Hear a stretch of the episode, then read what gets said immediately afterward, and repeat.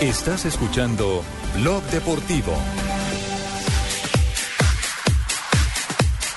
Dos de la tarde, 46 minutos. Hoy estamos en el lunes de El Técnico. Como es costumbre, después de cada jornada, empezamos a hacer el balance de, lo que han emitido como concepto, como conclusión de sus respectivos partidos los directores técnicos.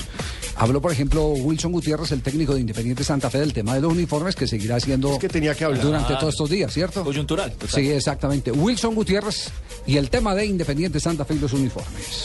Veníamos nosotros con el uniforme rojo, normalmente acá siempre hemos jugado así, fue un error, un error acá de nosotros, de los utileros, de todos, teníamos que haber traído el uniforme blanco, eh, pero bueno, son cosas que pasan, lo importante fue que pudimos solucionarlo al final. ¿Cómo lo solucionaron, profe? El equipo siempre tiene camisetas de entrenamiento, fueron las grises con las que salimos a jugar el primer tiempo, por la urgencia sé que no es lo mejor ni lo más estético, tomamos los, los números con espadarapo para que pudiéramos jugar. Y mientras tanto logramos conseguir las, las otras camisetas blancas aquí en el comercio en Tuna. Y otro que dio su versión de la derrota, por supuesto, fue Alberto Gamero. Se le vino abajo el, el equipo a Gamero. Se cayó de la que es un excelente director Sí, con las técnico. buenas tardes, don Javier. eh, eh, quiero saludar eh, especialmente a usted y a su equipo de deportes por el director técnico del, del lunes. Sentido común. Sentido común. Sentido ¿Qué común, dijo no me Gamero? hinché las pelotas.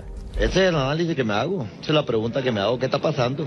¿Qué está pasando? Porque uno ve que el equipo hace cosas buenas en la cancha, nos desconcentramos en dos jugadas y nos meten dos goles en pelota quieta cuando toda la semana habíamos entrenado la pelota quieta. Y bueno, uno ve, Santa Fe el segundo tiempo nos llegó dos veces, nos hizo un gol, el primer tiempo nos llegó una vez, nos metió un gol y ese es el fútbol, aquí no es para lamentarse, frente en alto, ser fuerte y seguir trabajando. Este es un equipo que para el año entrante va, va a estar peligrando mucho el descenso y, ya, lo, estamos viendo. ¿Cómo está el promedio en este momento del de el, eh, Boyacá Chico como para esta pena que está arrastrando Alberto Gamero? No creo que sea el técnico el año entrante. Yo no creo que aguante más. Yo creo que ya cumplido un ciclo. equipo. Ya cumplió Él un merece ciclo. un mejor equipo, merece un mejor patrón. Mejor jefe. Unos mejores directivos, pero es que él hace rato ha tenido todo eso. respeto, ¿no? ha tenido Fabio un par de enviones donde ha dicho no voy más y Pimentel lo ha aguantado, Lo ha o lo ha amarrado o lo ha retenido. Mire, le voy a contar una, le voy a contar una infidencia. El señor Alberto Gamero venía para Millonarios en un momento determinado antes de Hernán Torres. También fue candidato antes de Wilson Gutiérrez a dirigir Independiente Bueno, Santa Fe. cuando venía para Millonarios, eh, de un momento a otro se dañó la negociación y días posteriores se encuentra ahí con un directivo de Millonarios y le dice, hombre Alberto, ¿por qué no quisiste venir a Millonarios? Dijo, ¿cómo así? Yo sí te mandamos razón con uno de los directivos, con tu contrato así, esa oferta te servía y dijiste que no, ¿qué pasa con Millonarios? Dijo, jamás me han hablado de Millonarios. Es decir, que alguien del... Lo voltearon voltearon. a alguien de la junta directiva. Ay, ay, ay. ¿De dónde? De Millonarios. De Millonarios lo sí, lo digo porque lo hablé directamente con Alberto Gamero. Sí, yo sé que de Sí, Santa Fe sí eh, ahora viene. que hablan de Gamero, sea esta la oportunidad para expresar mi más sincero agradecimiento por ese abrazo.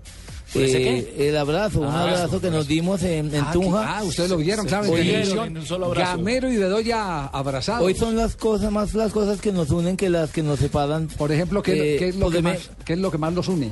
Pues la lengua, la lengua. Sí, sí, porque él habla de su equipo. Yo fue un mar de babas prácticamente. en ese abrazo. A ver, Chico en estos momentos tiene 131 puntos en la tabla del descenso. Lo que pasa es que para el próximo año se le va a borrar su mejor campaña reciente, que es la del 2011. Y entrarían a sumar la de este año. Este año solamente ha hecho 31 puntos. Es uno de los peores equipos de toda la reclasificación. Entonces ya el próximo año va a empezar a penar con el tema del descenso. Y ya está eliminado con 12 puntos, ¿no? Sí, muy mal. Ya. 16 con 12 unidades, ya no tiene nada que hacer.